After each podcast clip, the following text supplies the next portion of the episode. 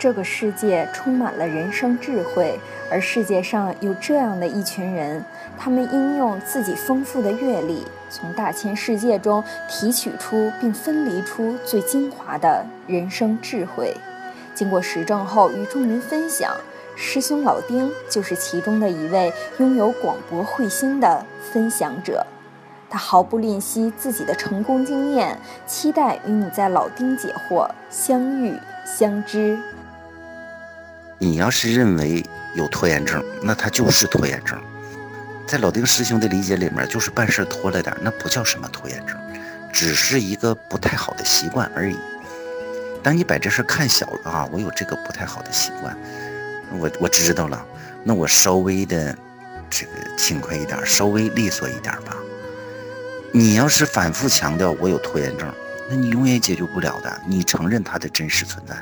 你只要承认它是真实的，你很难改变它。具体的方法呢？你可以通过一些小的事情，你自己耽误点小事，别耽误大事啊。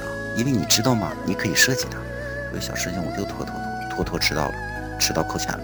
那这是一个教训，下回记着点，别迟到了。我稍微早一点。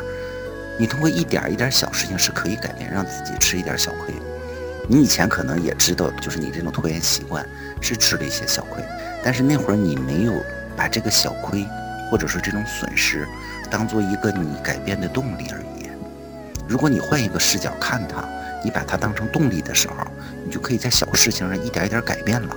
如果你执着于我要改变，那你改变不了。你接受它才会变，你不接受它不会变的。说不管是灵修啊还是宗教，实际上要解决生活中诸多这种小事情的时候，说出来好像答案都差不多，因为真理没有那么复杂。如果说每一个事情都能有绝对多的不同答案，都能从各个角讲非常多，那都是方法论。方法论就会让你很累，而意识论实际告诉你，所有事情都很简单，只要你找到自己，你意识到了你可以决定，你可以不这样，那你就可以了。嗯，昨天有个群友问那个上火什么那个怎么样，起痘什么，老丁师兄也想说，不要把很多小事情放大化。拖延不叫症，就是个小不好习惯而已。小瞧它吧，放下它吧。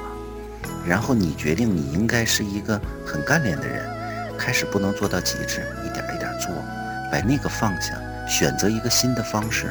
你越是想，哎呀，我拖延症。那么另外一个例子就是，胖子都想减肥，没有几个减成功的。为什么？因为他抗拒肥胖，他抗拒，然后还不行动，这俩加一起不会成功。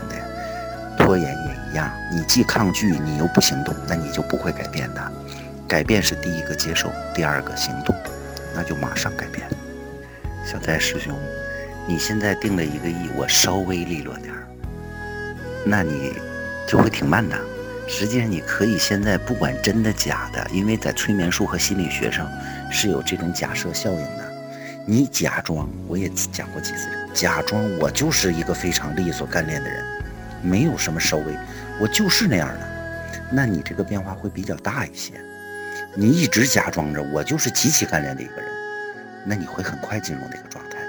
如果你允许自己慢慢的、稍微的改变，那它真就是慢慢的了。